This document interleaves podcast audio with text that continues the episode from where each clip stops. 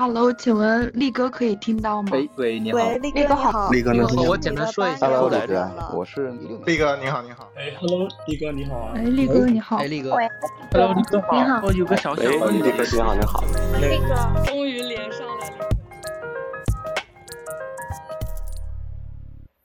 前台和后台岗到底谁更爽？光看今天的留言区，可能大家都很难达成一个共识吧。因为前台老觉得后台爽，或者后台老觉得前台爽。其实我曾经在我这本书里边啊写过我们投行的前台和后台，比如说做业务的和做质控的啊，我用了一个词儿，特别的去定义这种关系，叫相爱相杀。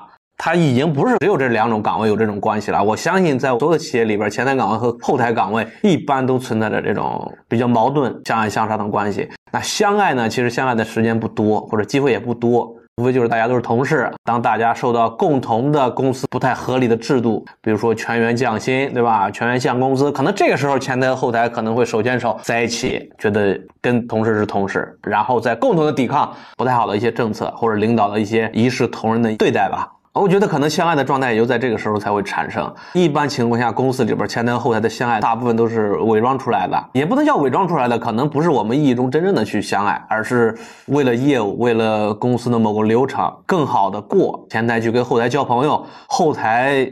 可能后台没有愿意主动跟前台交朋友的，更多的是前台更愿意主动跟后台交朋友。特别是在我们投行这个岗位里边，做业务的，无论做股做债的，我相信兄弟们肯定都有这种经历，或者说你至少在你的公司里边能观察到的这种情况。做前台做业务的，如果说但凡你有点脑子，或者说你是一个成熟的业务人员，那么你在对待自己后台的同事的时候，不能说是给人家拍马屁吧，应该说是更主动的去营造，或者说结交。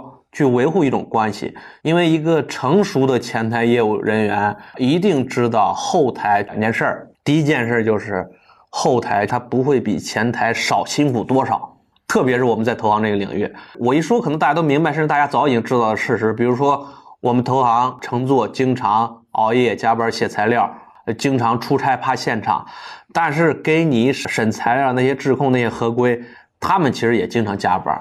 只不过他们更多的是在办公室里边加班，是在公司里边加班。只不过人家没有在你面面前加班。我们从人数就能理解这个事实。可能你一百多个前台人员，质控有多少？十几个都是很大的一个部门或者很大一个团队，顶多可能三五个。他的他也没有什么下属，没见到一个普通的质控里边，他可能手底下几个更初级的质控，更多的是带实习生，或者说更多的是每个人自己都负责多少多少项目，某个产品线的，或者说是领导分配的，这个是很正常的一个现象。而且我们前台人员每一个项目自己的项目都想让他尽快的去立项内核报出去，所以相信很多前台都干过一件事，包括我以前也经常干这件事，就是催着质控的后台赶紧走流程。而且我们也经常遇到一个情况，就是质控和后台明明按照公司那个要求应该走完流程，但是他们没有走完。当然，这种情况分两种，一种就是有些后台确实不太喜欢加班，或者说他更多的有自己的一个工作的一个节奏，他并不会受前台催促或者怎么着的。那还有一种情况就是后台他真的手里边每个项目都很着急。那我们的项目是业务人员的正常的报告项目，但是他手里边还有更多领导安排的项目需要他加紧处理的。所有的做前台的从业人员都遇到过，所以第一件我们要了解的就是人家确实一点不轻松。第二件事儿。我觉得大部分的前台人员应该知道，当然也有一部分前台人员他可能正好相反。后台如果单纯按照工作量或者辛苦程度来说，他确实没有前台挣得多。我们说真正的后台，咱不指那些对吧领导的关系户，或者怎么就非正常的那些后台。如果正常的后台来说，就是按照工作量的这个情况来说，他肯定挣的不如前台。甚至说，在我们金融行业，你要如果去选择做后台，一定要做一个离前台业务更近的后台。比如说我们投行领域里边，质控、合规、风控、法务等等这些，那么质控是更靠近前台岗位的。我为什么会推荐大家去做这个选择？一方面来说，你更靠近前台，你就更了解市场，你就没有被市场所抛弃，或者说你一直在市场里边。另一方面就是说，你更靠近前台，你的收入会更高一些，相对于那些后台里边来说。比如说你跟财务去比，你跟人力去比。如果按照正常的公司薪酬发放制度，那么质控一定是收入比他们那些后台更高。后台都收到过一个类似的私信，我印象很深刻。一家券商里边的后台的一个扣仔来给我抱怨，凭什么业务部门的这后台岗位年终奖发的比我们后台更早更多？我不知道他所说的是哪两种岗位，但是我一听我就知道他说哪两种类型，我可以来跟大家举例。就是来给我诉苦的，他一定是公司的后台，比如说财务，比如说人力，比如说法务。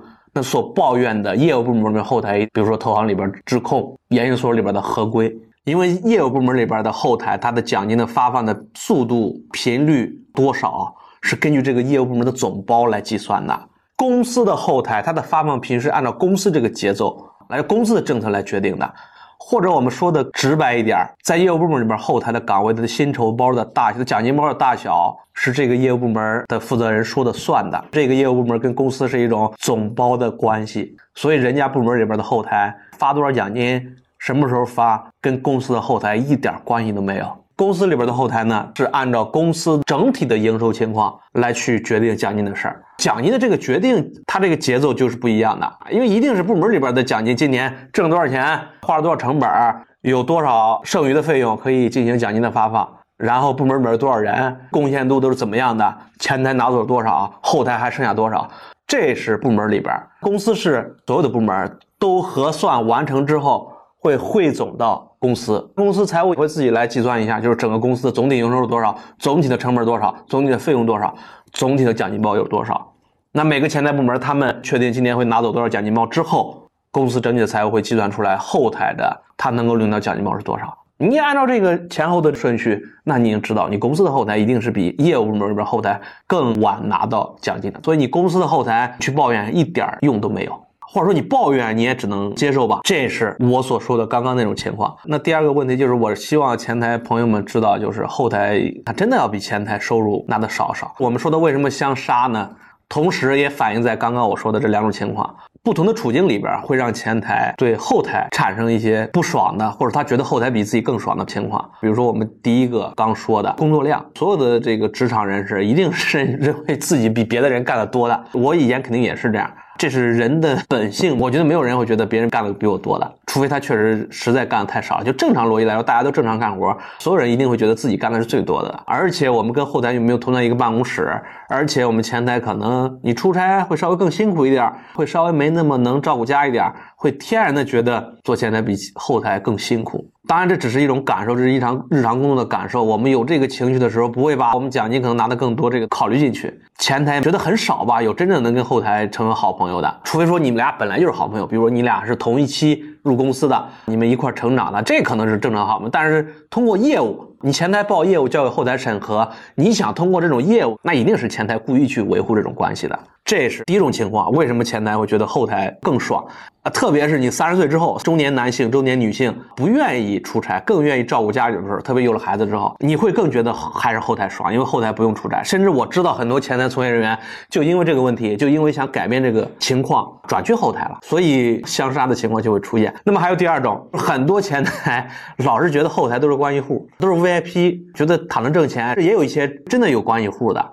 嗯，所以也有真的后台他没怎么干活，他拿的比前台更多的，这也是很现实的。我说的是特殊情况，这种情况的发生会让一些前台会觉得后台他很爽。那这种情况发生，很多前台他想做这种后台，他又做不了，因为他不是 VIP，他觉得自己是靠自己业务能力的。但是问题是前台也有 VIP 啊，就如果你要去做对比，你一定要去对比同类档次的或者同样情况的。比如说你要去跟后台的 VIP 对比，那其实如果你不是前台的 VIP，你没有什么跟人家对比的意义。对比这个情况，你应该拿着前台的 VIP 跟后台的 VIP 做对比。当我们去这样对比的时候，大家可以扪心自问一下：你想做前台的 VIP 还是想做后台的 VIP？我相信啊，如果你是 VIP，你肯定想做前台的 VIP，因为你前台 VIP 拿更多的钱更顺理成章。至于说那些做后台的 VIP 为什么不去做前台的 VIP，这就稍微有点复杂了。情况有很多种，比如说他的能量、他的关系没有大到公司可以给他安排到前台的岗位去，因为前台岗位你要背 KPI 的。我知道很多券商的部门里边，每个部门几乎都有各种 VIP、各种领导的关系插进来，但是你至少得给人家业务部门留点真正能干活、能拉来业务、能赚到钱的岗位吧。所以不是说一个业务部门里边哇百分之八十都是 VIP，不可能的。可能顶多也就百分之二十 VIP，所以第一种情况是有些后台它的能量只能做一些去后台的跟业绩没那么直接的岗位，第二种就是能力上的，我倒不是说前台需要更多能力，或者说贬低后台这个能力啊。关系归关系，很多券商的关系它并不是业务的能力。举个简洁明了例子，比如说你是一个 VIP，跟这家券商的领导关系很好，你们家你的父母可能跟这个券商的领导关系很好。但是这是你跟这家券商的关系，它不代表说你这个关系在投行的客户那里也你的关系只存在于券商领导，但是券商领导并不能给这个公司带来业绩，或者说这个券商领导给这个公司带来业绩是他自己能带来，他不能额外的把业绩放在你头上。这是第二个逻辑，就是后台很多他没有去能为这家机构，券商也好，银行也好，直接带来业绩的能力、收入的能力。他的关系其实就是跟这个公司的领导的关系，所以他反而会又变成第一种情况，就是领导他知道我跟他的爸爸，我跟他的妈妈关系很好，但是他的这个资源并不能为公司带来收益，公司领导也不会让他去占用前台的名额。所以说呢，后台也有 VIP，前台也有 VIP。希望大家想想，就像我说，为什么如果你有的选，如果你是 VIP，你肯定会选去前台 VIP。那么当这两种情况不存在的情况下，你作为一个年轻人也好，你作为一个工作有经验的人也好。你干嘛不去做前台 VIP 呢？而且投行还比较自由，你还不用坐班你在家里躺着，可以说自己跑业务了。那你去后台，你还坐班呢，还打卡呢。哪怕你再有关系，别的正常员工打卡，你不打卡，你也不合适啊，容易引起众怒嘛。这种情况是这种情况，不是咱们今天要讨论的主要情况。我们要讨论的还是一个普通员工，普通的前台员工跟一个普通的后台员工去做对比，到底是前台更爽还是后台更爽呢？我觉得他两个其实没有谁更爽，因为这两个就是反映了我们职业发展的两两个选择，这是两条不同的路。前台就是很简单的啊，我之前直播间老说的很牛逼的英文单词。Work hard, play hard，前台就是这样啊！你不 work hard，你就很难 play hard。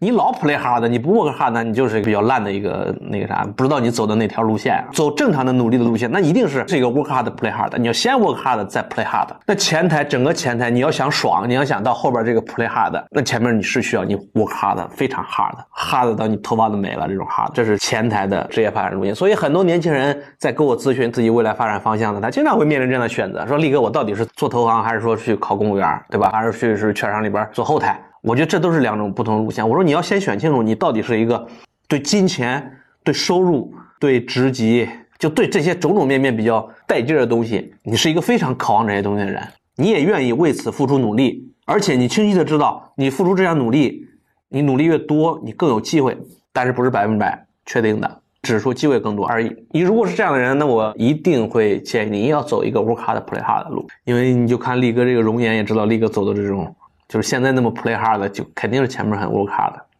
这就是前台的这条路，那后台一定不是这条路。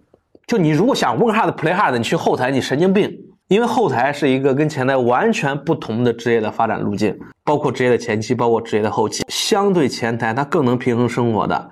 我之前我也回答过类似的私信，我记得很清楚。有个朋友他说这个金融行业的后台为什么能拿到更高的收入什么的，我记得我公开说过这个事儿。我说金融行业的财务岗你要看怎么比，你要拿金融行业财务岗跟前跟前台岗位比，那一定不高的，因为一个是前台，一个是后台，平均工资水平都不一样。但是你要拿去跟财务岗，就整个行业整个社会的财务岗比，那金融行业的财务岗的收入平均水平一定要高于其他行业的。这是因为我们金融行业的收入水平更高。回到这个问题，你在金融行业里边做后台，他从这个我刚刚说的情况来说，至少比其他行业里边做后台，你的收入会更高一些。那反过来，后台的平均收入水平一定没有前台的收入水平就直接创造收益的为公司收入水平要高。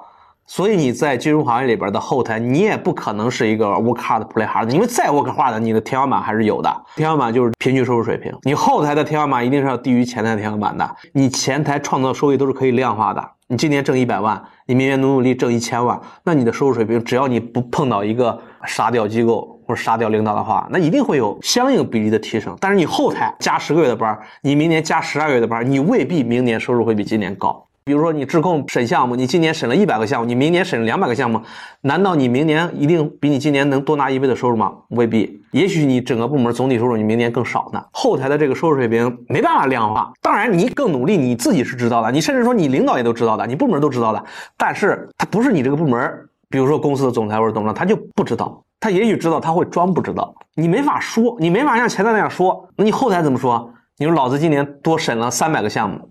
你能不能月薪给我加五千块钱？你无法量化这个事实，就导致了你后台天花板就是部门领导啊，或者你部门的收入，或者说你部门领导在公司里边去争取多少奖金包，你天花板就这样。那前台也有天花板，就是他整个部门的收入，总体收入水平，甚至可以说他是没有限制的。当然，在现在这个时候是有限制的，所以我就说后台的兄弟们，觉得更多的是应该去追求一种生活的平衡感。你的收入水平要相对于你在你这个领域，比如你做财务的、做人力的，你不要心里面老去看前台做投行的、做卖方，你觉得他们收入跟自己高太多，你心里面不平衡，你去相爱相杀，我觉得没必要。你应该去跟一些其他行业的人力财务。如果说你收入水平还不如那个啥，那赶紧走，这说明你这个带的这个金融机构太垃圾了。如果你高于他们的，你其实就不要那么的着急，不要那么的 work hard。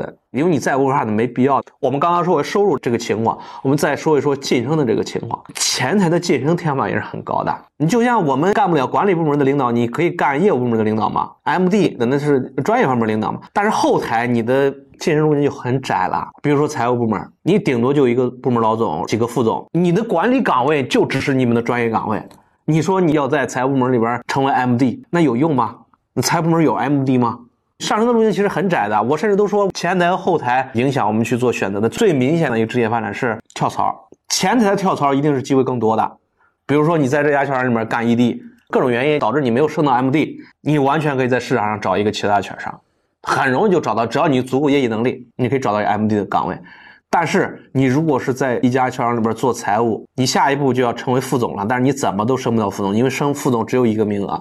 一群关系户，你哪怕你自己是关系户，还有比你更硬的关系户也盯这个位置的，你上不去。但是你在券商里边很难找到一个财务的副总岗位，因为别家券商里边也有一群你这样人在盯着那个副总的，很现实的一个情况。我一说大家都明白怎么回事了。但是硬币的另一面就是，你前台如果说你是一个 ED，就你完成不了公司的 KPI，公司很容易就把你干掉。你如果是这家公司的财务，你老老实实的干你的工作，公司一般是。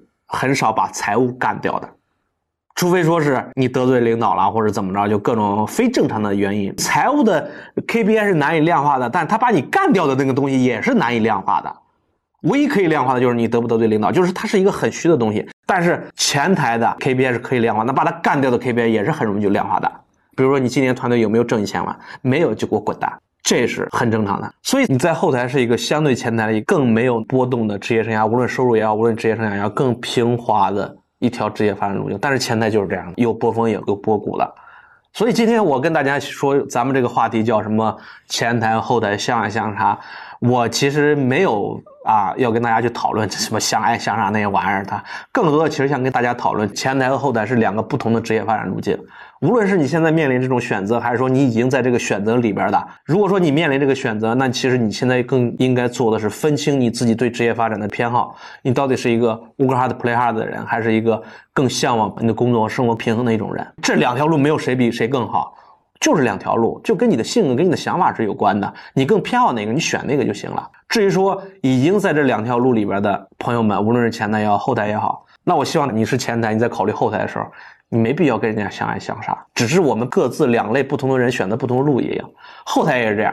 你如果在后台这条职业发展你觉得很不错，符合你的想法，你也没必要跟前台去比收入比什么的，没有意义。这是我想跟大家说的。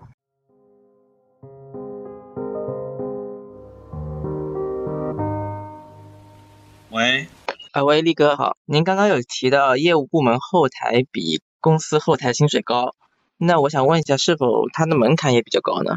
不一定，你能说人家做法务的人法律能力比其他领域低吗？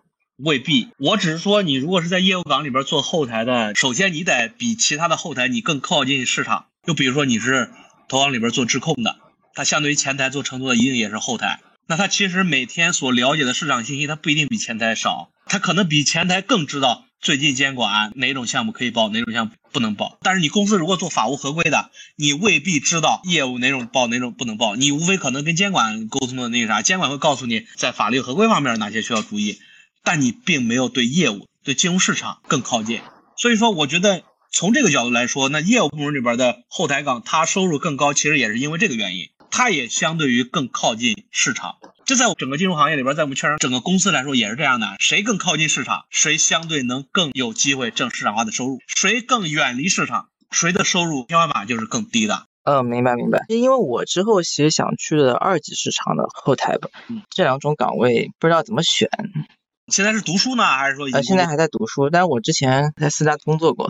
二级市场你不需要去做一级市场的后台还是二级市场后台这种划分，你所需要做的选择就是更靠近前台的后台，还是说通用的后台？因为只要是靠近前台的后台，无论它是一级的后台还是二级的后台，它的收入一定是能比相对于其他后台更加市场化了。只不过你做一级的后台，你更靠近一级市场；你做二级的后台，你更靠近二级市场。这个没有谁高低之分，没有说做二级就一定比做一级收入更高、发展更好，也没有说做一就比二级更那啥。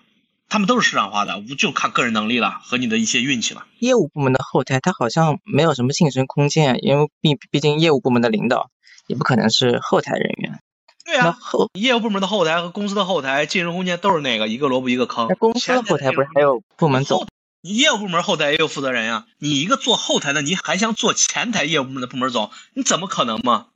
除非你是大领导的关系户，你正常的逻辑不应该你一个业务部门后台去做一个前台的第一负责人呐。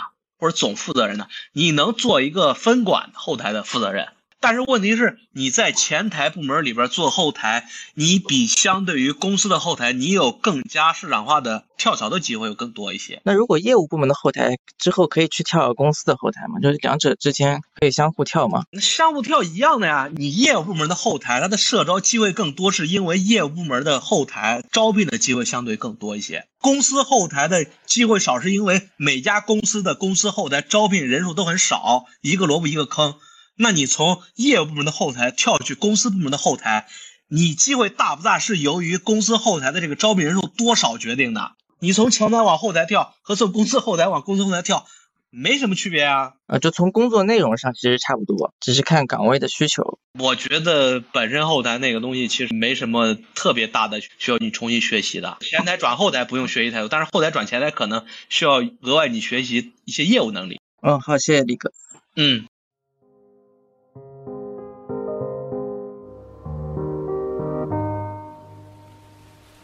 哎，力哥你好，现在是在沪上三家之一的那个股权乘坐，然后工作大概一年多吧。我其实当时进这个行业之前也是看着进阶指南，然后一点点坚持到了现在。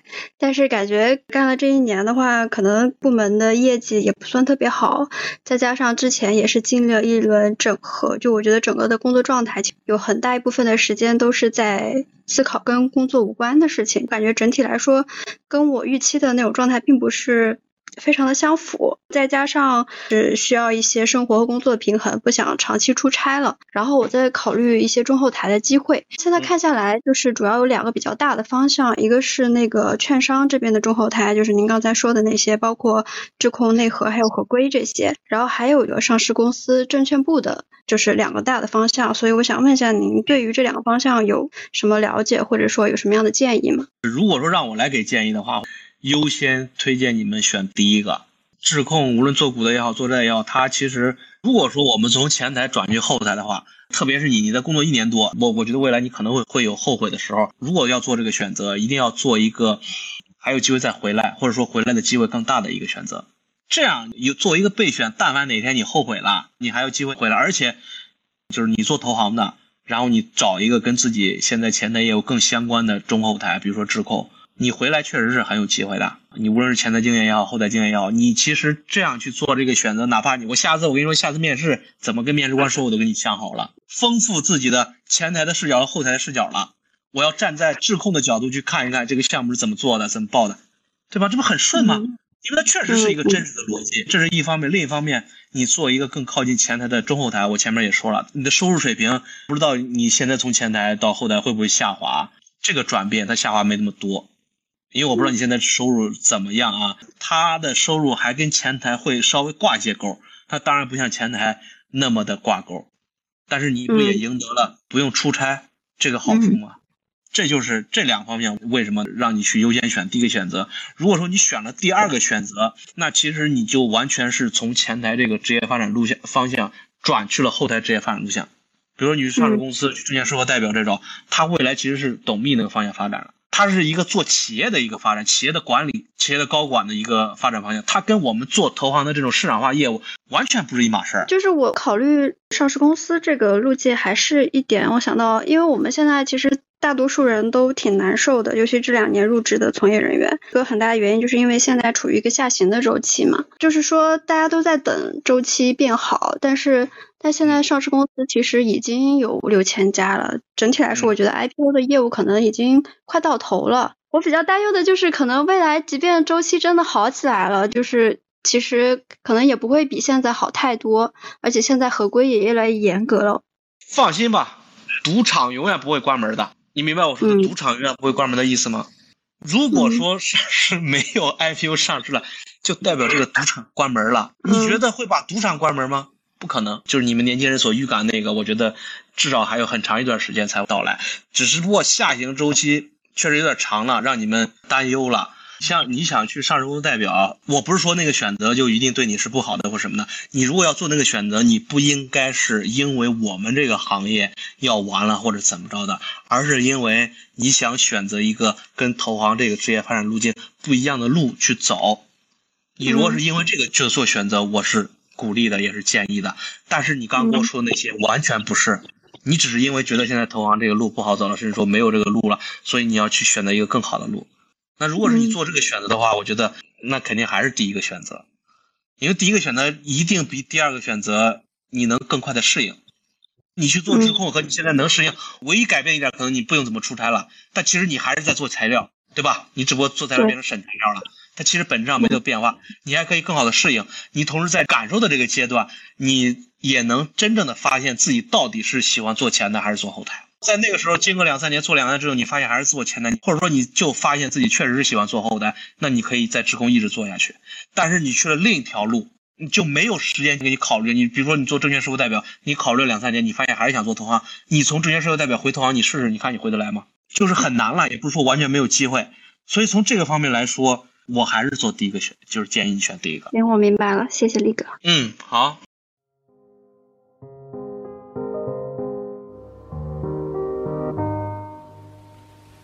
Hello，力哥，能听到吗？哎，能听到。啊，我的个人经历和咱们今天的主题非常相符。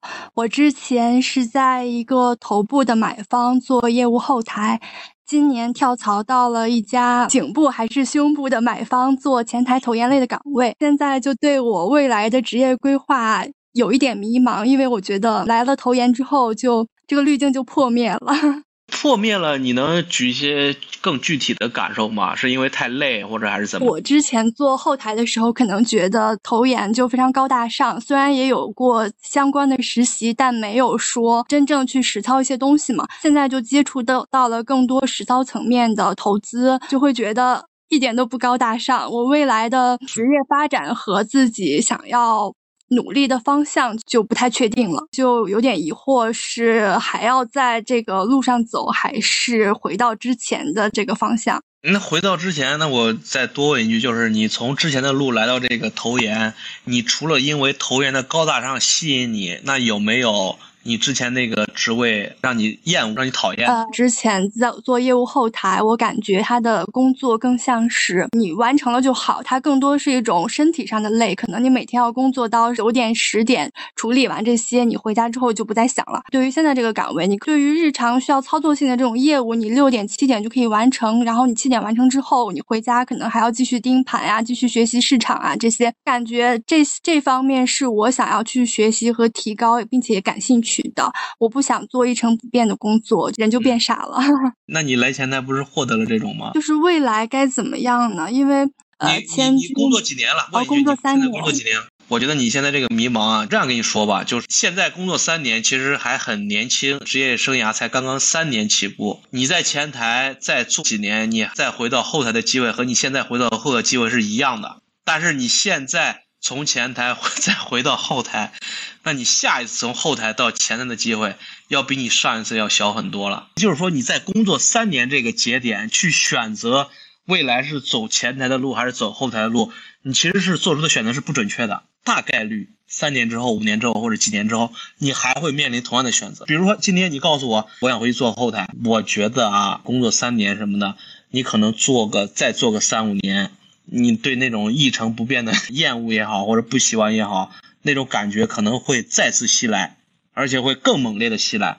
因为你现在可能就是以前在后台那种岗位那种不喜欢，可能是因为前台的一些不喜欢盖住了，它其实还是存在的。你只不过前台让你遇到的困惑也好，让你遇到的滤镜破灭也好，它的冲击太突然了，所以就导致你以为你不喜欢前台。你要知道，前台也会有你不喜欢的，后台也有你不喜欢的。你在里边做一个，其实你应该选择是哪个能让我更好受一点，而不是说我去选择一个我喜欢的。其实很少在年轻的阶段，我们很少能找到自己喜欢的东西。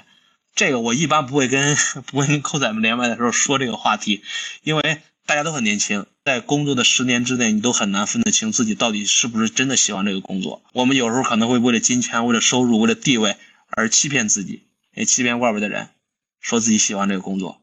嗯，其实可能你没有找到一个更喜欢的东西。嗯，有道理。这个前台岗位，我真的觉得啊，滤镜破灭的话，你其实可以再坚持坚持，因为你从后台来到前台其实挺不容易的。我不知道你之前顺不顺利啊，跳过来。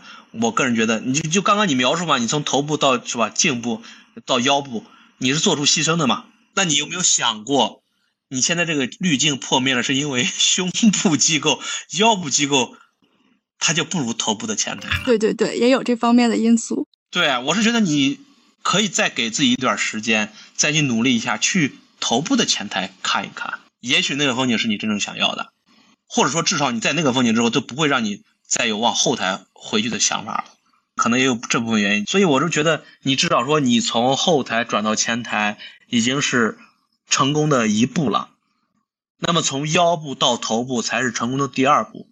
谢谢力哥。好，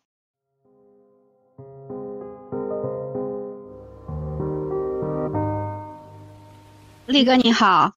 哎，你好。问一些关于就中后台的问题，因为刚刚听您讲的就是中后台的一些特点嘛，呃，然后我呢也是做中后台的，就是当然我做中后台其实也是有些迫不得已，因为也是要就业嘛，主要是想问您对于女性然后中后台的这个破局，或者说其实还是想要发展的话，有什么方法呢？我认为这个我我所想的两个发展，一个就是说能不能去前台的机会，第二个就是也不去前台。就是在后台的话，就是有没有什么机会？作为一个就普通人来说，因为其实中后台他可能吃这个人脉啊什么的可能比较多，在这方面有什么建议吗？先给你解释一下，比这个吃人脉谁多，那一定是前台更吃人脉，因为前台要跟公司挣的钱，一定是自己的人脉换回来的。无论是你通过这个业务、通过工作结交的朋友，还是说你自己的家庭关系，后台你在单位的晋升也好啊，或者说薪酬也好，你这个可能是吃人脉，但是你工作的完成。不需要你吃人脉的，无论你做财务也好，做人力也好，你懂财务、懂人力就行了。肯定是前台更吃人脉的，只不过在这个行业里边，在职业的中后期，一定都会有一些人脉的影响。前台只不过它可能还有一个可以量化的业绩，它可以就冲一下，就抵冲一下人脉的影响。后台对吧？它因为工作它不需要人脉，所以说你也没办法拿这个东西去抵冲，让你觉得好像是完全是靠人脉的。所以这块儿我觉得还是稍微解释两句。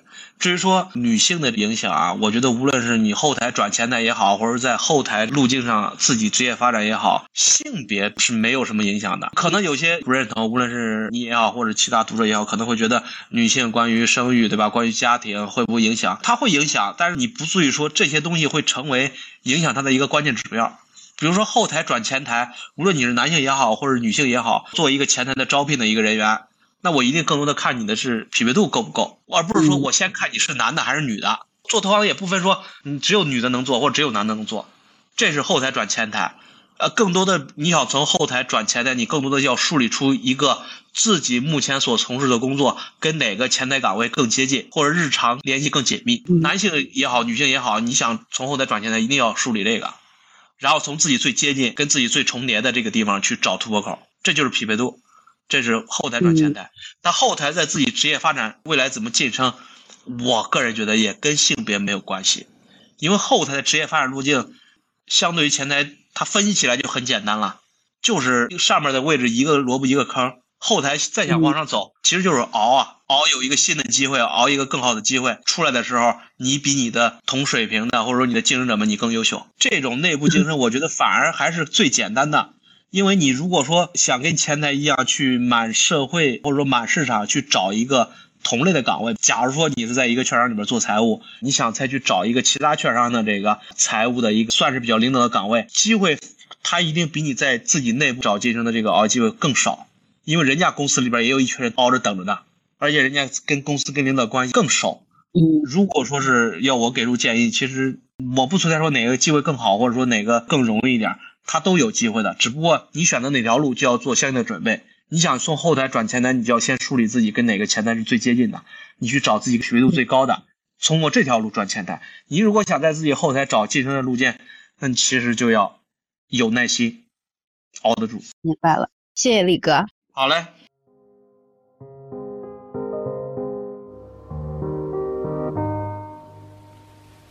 哎，力哥好，我是呢做后台，我想往前台转接那个最接近的业务嘛。但是我本身是学法律的，所以能接触到像资产证券化、投研这种。然后我是要转前台的话，我是愿意再出去国外读一个金融的硕，因为比较快嘛。这个有可能是逃避哦。你去国外读研是我最不推荐你做的行为，因为你如果真的做了这个选择，读研一定是全日制的吧？那你再回来你就变成校招了呀。你现在是我们在讨论是一个社招的事儿，那校招很多你的经验，它的影响占比就会缩小了。什么会占比大？你的学校、你的学历、你的年龄。学校学历也可能有一个很好的学校，但是你年龄一定是在增长的吧？比你正常的校招那些人要年龄大很多吧？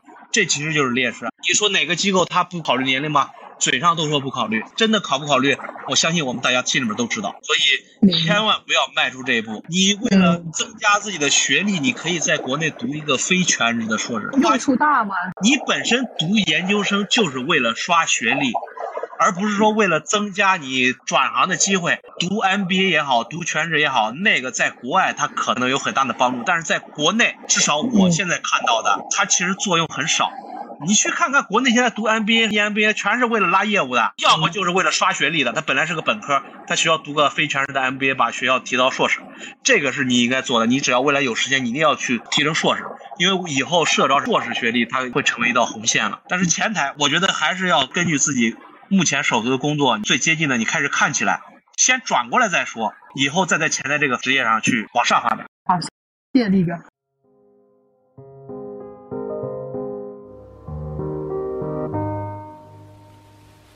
哎，力哥你好，能听到吗？哎，能听到，你说。哎，力哥你好，首先介绍一下我的背景，我是今年拿到一家头部券商总部后台一个应届毕业生，本科是985，硕士是港校的，但是学理工科有一点交叉背景，拿到的是财务岗的 offer。嗯，刚刚您说到财务岗很稳定，只要认真干活，很少会存在被裁员的情况。我目前在的这家券商离家有点远，我就想先在这家券商干几年财务，积累几年金融机构的工作经验，然后有在跳槽的想法。如果未来想跳槽的话，还有机会能够跳家乡的银行吗？还是说可以考中国人民银行呢？你现在是在券商里边做财务，对吧？对的。回家这个发展方向又跟我做的这个后台的发展方向又不太一样。offer 已经定了是吧？如果说有其他朋友跟你类似的想法，未来想回家的，那其实我一定建议大家应该选前台的岗位，因为你前台的岗位大概率回家的找到更好的岗位机会更大一点。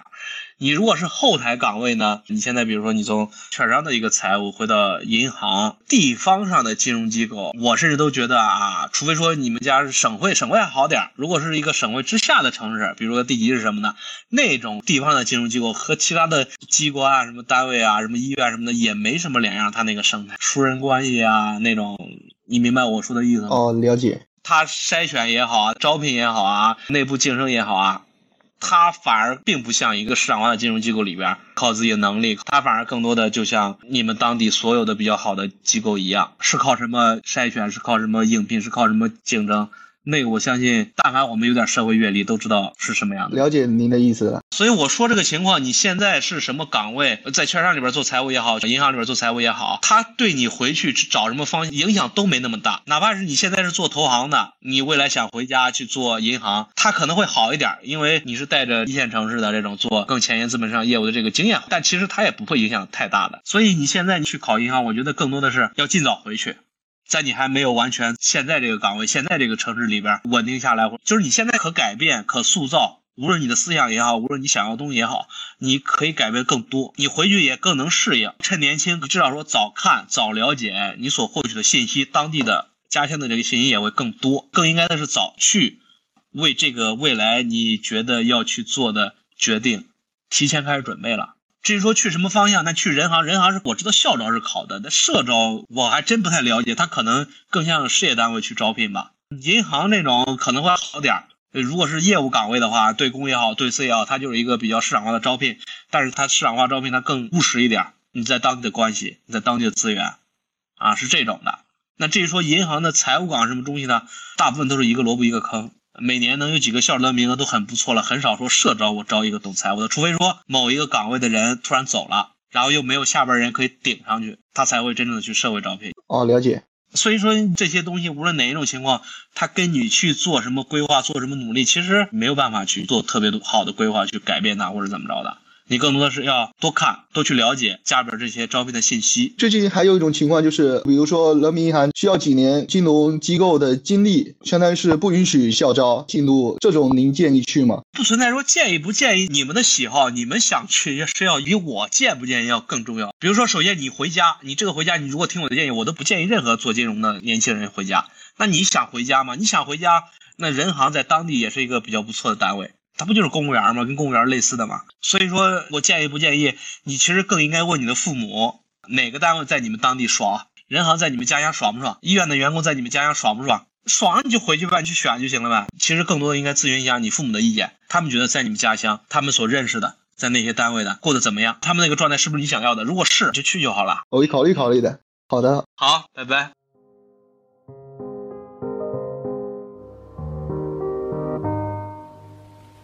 喂，力哥，我关注你很久了，但我是一个咨询顾问，我现在是在一家梯队的战略咨询公司做战略咨询顾问。然后我想问一下，你们在金融行业有没有遇到过咨询顾问跳槽过去的，以及他们通常做什么样的业务？我觉得很少，不是说你咨询顾问能力不行，是因为我们本身这个领域里边就很卷了呀。我举个例子来说，我是投行的，我招投行的，我今天随便一发，我都能收到大把的同行的简历。有很多是同类型的、同规模的平台，有些是更小一点平台，他想来到我更好的平台，光这都有很多。然后另外，比如说我做投行，还会收到很多做 IPO 审计的简历，可能还有一部分做咨询的，无论是战略咨询也好，四大里边什么 IT 咨询也好，也会收到。那我一定我会给这些候选人排序的，决定这个排序的就是匹配度，就你现在做的工作和我现在要求的工作内容、岗位匹配度有多少。而不是说你能力够不够，那匹配度最匹配度就是同行呀，那稍微匹配度弱一点的就是四大里边做 IPO 审计的，因为他平常做的 IPO 审计，他其实跟投行里边财务做的也差不多，甚至他做的更深一点，他无非就是没有投行做 IPO 的更全，更差一点就是咨询了，因为你们跟投行也许有交集，但是相对于至少说同行，至少说四大这个审计 IPO 类的审计来说，你们的交集是最少的，所以说你如果未来想去。券商投行，你其实应该增加你的匹配度。举例啊，比如说你第一步可能需要从跳到四大里边咨询，然后内部转岗也好，或者在四大里边转也好，从咨询转到 IPO 审计，再在四大 IPO 审计或者内资八大 IPO 审计里边再转去投行。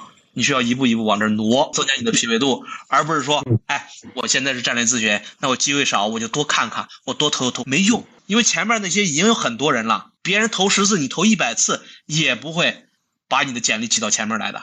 那至于其他一些，比如说他可能跟哪个投行里边关系好，那不是正常的路径，那是偶然因素，这是我的看法。了解，也谢谢力哥。好嘞。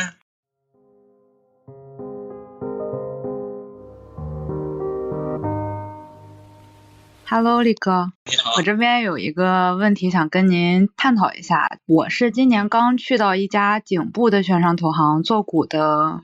呃，应届生，现在呢，我们的团队项目不是特别多，质地呢也是比较一般吧，所以目前经济有点尴尬，因为你 work hard 也没有那么多的 work 给你做，然后呢，是你 hard 也不一定能拿到奖金，这一点就比较尴尬，所以我感觉针对目前的这种情况的话，我能想到的就是我能做的就是考考证啊，什么保代 CPA 什么，因为这个我还没有拿下来，就是针对这种。情况的话，力哥，您有什么这方面的建议吗？比如说，在其他的哪些方向还能再去精进一下？你只有两个需要你做的，一个你已经做了，去考证，去积累自己。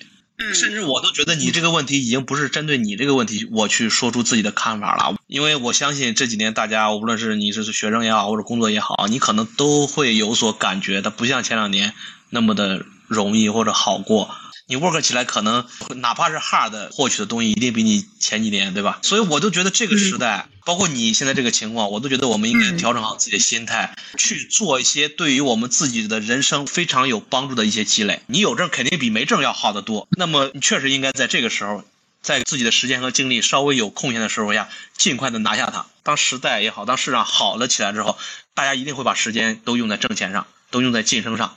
都应该去获取我们那些 work hard play hard 的那些东西上，你根本就不会有时间，而且在那个时候你把时间花到考证上，那其实是浪费的。那么第二条路就是你要走，一定不能因为公司没有那么 hard，我去换一个行业，换一个领域啊，甚至说去一个小的券商，他哪怕项目更多，也有这种可能性，因为市场上也肯定也有一些不如你们券商，他可能项目更多。这可能团队长啊或者说这个 MD 更有能力，这是很有可能的。个人觉得你不应该因为这些原因去走，而是说你现在应该看一些更好的机会。当然你现在看有点太早了，因为你刚工作，你要知道自己的职业发展路径。你现在既然已经是进步了，你下一个地方至少是工作五年之内，你下一个地方一定是进步以上的。你不能给我跑到肚脐眼去。哪怕是他开的薪水比你现在更高，他现在项目更多，你觉得能够增加你的工作量，你也不能跑到肚脐眼去，因为你现在工作五年之内，你跑到肚脐眼，你下次就要从肚肚脐眼往上爬了。嗯，明白。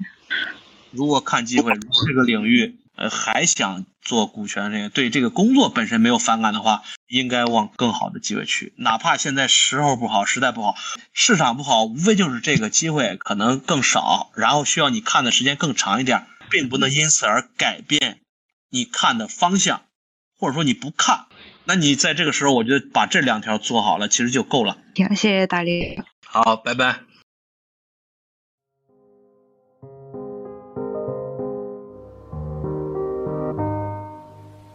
力哥好，你好，我有两个问题。第一个呢，目前就是投行前台可能有未来跳到投资基金的机会，想问呢，在目前这个行情下面跳到投资基金。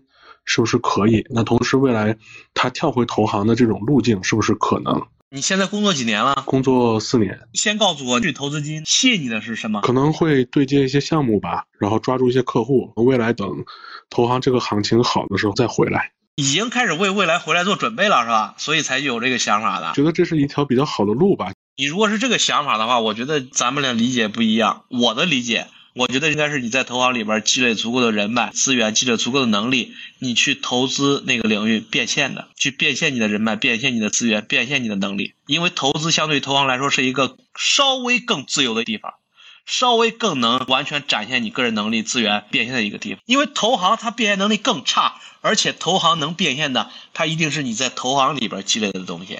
我举个例子来说，你想在一家公司里边升到 MD。如果在一个不错的平台、大的公司，那一定你要在这个公司里边待的时间足够，在这个公司里边的人脉足够。所以说，你如果是这个想法呢，那我真是一点不建议。您聊到这个，正好就是我们公司是属于目前这个阶段的很多外来的团队。那作为一开始进来的这些人呢，晋升啊，包括各方面都比较慢。那可能是外来的这些团队的人进来的机会或者职级给的都比较多，想出来这么一条路，可能到时候再跳回来的时候。会有一个更高的职级，或者说拿它做一个跳板吧。这个想法是没问题的，就是我们这行确实是外来的和尚会念经，来回跳一定比你在本公司里边按部就班的要更快，收入提升的也更快。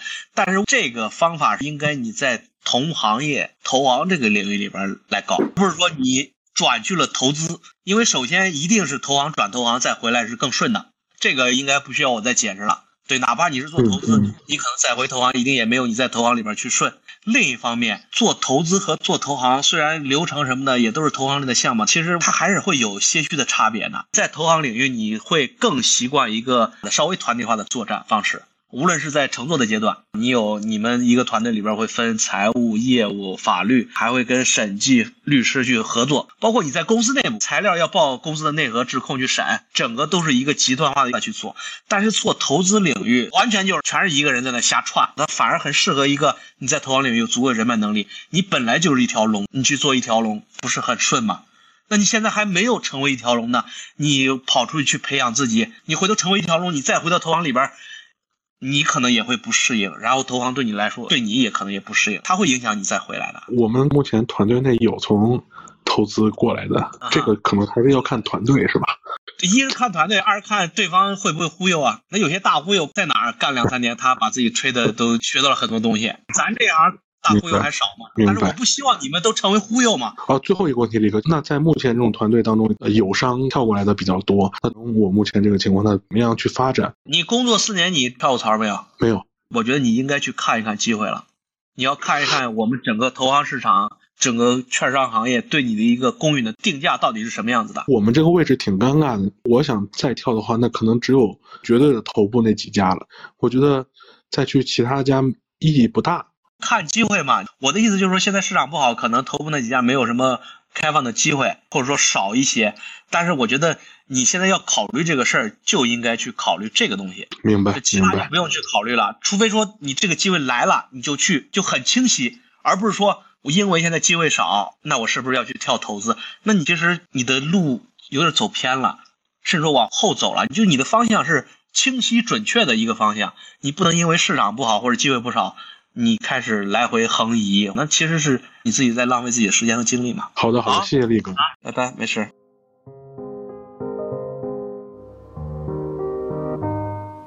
哎，喂，力哥，力哥，你好，你说就是这样子。我想问一下，我跟您一样也是在做这个 DCM 的，DCM 这个从小朋友的晋升路线大概是怎么样？首先啊，我要澄清一下啊，我不是做 DCM，我是做一级乘坐 承揽的。当然，咱们是同行，但是我们确实是不同的岗位。DCM 它肯定是往销售更方便、更近，这也是行业里边最传统的路径。你如果真从一级转，个人觉得虽然都是做债，都是在这一条产业链的上下游，无论是。对你的喜好呀，或者说对另外的这个做一级的乘坐承揽也好，它都不是特别匹配。我所推荐的几个金融职业，它是分三类的，一个是投行，一个是投研，一个是销售交易。你所在的 DCM，你未来需要去转的销售，那属于销售交易。它跟投行其实是两种不同的职业发展路径，所需要的工作能力也好啊，它工作的这个特点也好，都是不一样的。投行更多的是项目制的，需要老出差什么的，方方面面的。你二十多岁就要跟六十多岁大哥去迎来送往去应酬。现在可能二十多岁好点，但是基本上也都是跟一个跟你年龄相差比较大的，你需要去适应他才能做好承揽、销售交易，包括你所出的 DCM，你们的工作日常、业务上社交这一块，你们可能更多的是跟同龄人。你无论 DCM 也好。债券销售交易也好啊，股权销售交易也好啊，我们作为乙方去跟甲方对接，都是机构投资者。那些你所对接的机构投资者，你是领导，你对接领导；你是小孩子，你对接小孩子；初级员工，你对接的初级员工。大概率对方跟你年龄也都是差不多的，不需要你二十多岁就去跟六十多岁老大哥去喝酒去销售产品。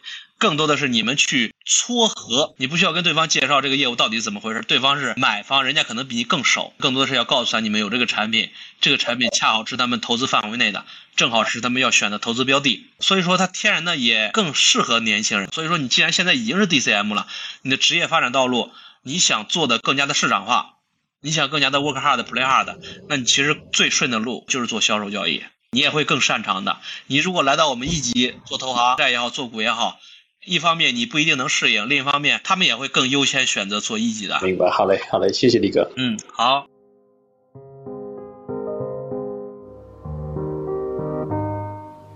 哎，你好。你好，你好，请问一下，现在我是做信托的资产证券化业务嘛？那如果我想从信托跳到投行的话，债券方面的话是选择承做承揽还是承销会更有优势一点呢？女生的话，我也不知道，就是对于这三个方面的话，哪个会更加匹配一点？我觉得没必要分男生女生匹配不匹配。我觉得这个问题就是你转乘坐承揽还是销售交易，那其实看你现在做的是什么。你现在做什么，你转什么。因为你在信托里边做资产证券化和在券商里边做资产证券化其实没什么区别，可能有些流程上方面有些区别，但那不是本质区别。只要客户群体是同样的，就没有区别。你如果说想来券商里边，我觉得首先你应该找一个更流畅、更顺畅，跟你现在做的工作更一样的先进来。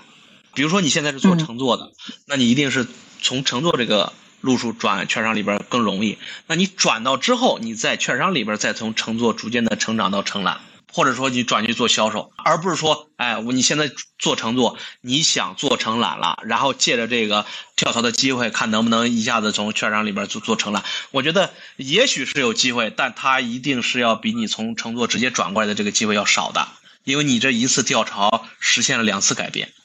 两次改变永远比第一次改变要更难一些。其实我目前还是实习，主要就是对标业务之后的转的话会比较顺利一点，是吗？就专注于这个业务的。那你现在实习，我觉得就不太一样了，因为我说的这些都是社招，社招就看匹配度的。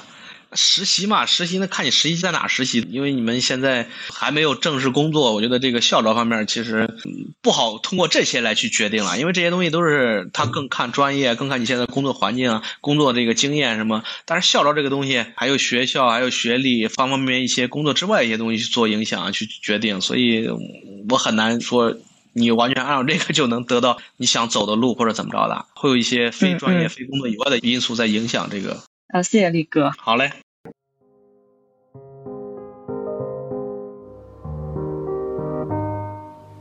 力哥，哎，能听到你说。是这样的，那我是同济法学院的，然后我是金融本科，现在就是同济的法硕。如果还想回到金融的话，那我是应该去律所呢？我现在去投律所的这个非诉业务这一方面做一段实习呢，还是说我直接去投金融公司实习呢？如果还是未来想做金融，那一定是优先直接来金融。但是问题就是在于。我也不知道你拿哪个更快。如果说你有的选的情况下，我举个例子，比如说你手里边同时有两个实习 offer，一个是律所的这个非诉业务，另一个是券商投行的，我建议你选券商投行的。如果说你未来想去做券商做投行的，呃，我记得我在同济里边跟大家也说了那个匹配度的问题。虽然律所非诉业务跟投行很接近，因为你做 IPO 也是跟我们一块儿是一个整个中介团队嘛，做并购也是这样的，但是它的匹配度一定比同行更少一点。但是现在有个问题，就是你是读法律的，你可能去律所的非诉业务找实习，你会更容易一点。如果说有这种情况出现的话，你现在手里边还暂时没有 offer，你只不过在问自己应该去关注哪个。我觉得这两个其实你就不用分主次了，特别是更不要说我只投这个不投另外这个，这两方面你应该都投。两个实习机会都没有那么多，都面临着同样的竞争，你其实不应该放弃任何一个。只不过说当你需要去做选择的时候，在这个领域你才去。按照优先的顺序去排序，那在没有这种情况出现的时候，你都应该去，你不能让自己闲着。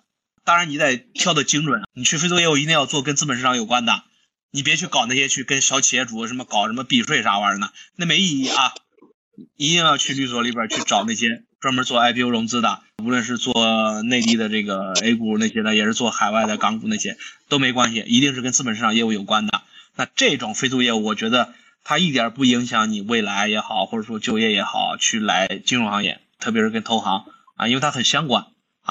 呃，那如果是比如说两边都会有一个 offer 的话，那可能就是说律所这边如果是个红圈或者大所的话，券商那边可能不是很好，或者金融那边不是很好，那这种怎么选呢？就是应该优先选大的呢，还是说优先选匹配度？当然优先选匹配度了，永远匹配度是优先的，就是行业是优先的。举个例子，你是一个脚皮券商，可能比大所去再做投行去更好的投行机会更多。国内任何一家券商做投行业务，整个过程都是几乎一样的，所需要你的能力、你的尽调能力、你的现场做材料的能力、你的这个报送材料的能力、你的打反馈的能力都是一样的。因为你做材料流程都是同一个监管机关，你报的审核员其实都是同一个审核员，所以你在脚皮券商里边做投行和你在头部券商做投行，项目的数量也许有大小之分。收入水平有大小之分，但是你获得的工作经验没有什么分别。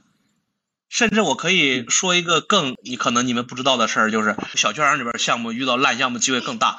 你做的项目越烂，你的工作经验越丰富；你做的项目越顺，你其实啥也学不到。这很这很正常，特别是投行领域。比如说你在大投行，你做的什么一单几百亿、上千亿，我说实话，你就是个通道。也就是因为我们监管要求你必须通过券商这个通道才报，否则人家发言人人家能力比你券商更大，人家早就能报的。就是你做更好的项目，更多遇到这个，但是一个烂项目，你能把它做上去，那你的这个遇到的问题会很多，你解决问题的经验也会很丰富的。所以说，单从工作经验，你们这种年轻人应该去考虑工作经验跟自己的，一定是先入行。而且你在社招，你去更好的机构，我更多也是看你的工作经验。你如果去一个大的红圈所，确实说起来很牛逼，很体面，但可能你们做的那些都是通道里的业务。律师行业也是这样的。那个现在问第三个问题是那天统计的现场，然后有同学问的，这有个同学不是在事业单位下面嘛？如果投到了各省的国资委或者说地方上的国资委下面的，跟上海这边这种市场化的金融机构的话，那是都可以去呢，还是说要留在上海这边？未来想做市场化的金融机构，想在市场化的金融这个行业里边发展，首先一定要待一个更市场化的地方，然后去一个更市场化的机构。如果选择你说国资委那种，那其实不是同一个。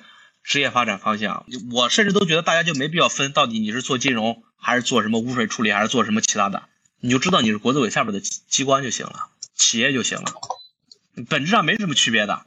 我个人觉得啊，既然都选择做金融了，你不去市场化的机构，那你到底真的是为了金融吗？为了做金融，我真的是为了挣钱吗？对吧？谢谢李哥。嗯，好，拜拜。每周三的八点，我们都会相约在大灵山视频号的直播间。好，拜拜了啊，拜拜了，兄弟们啊，下周三八点再见。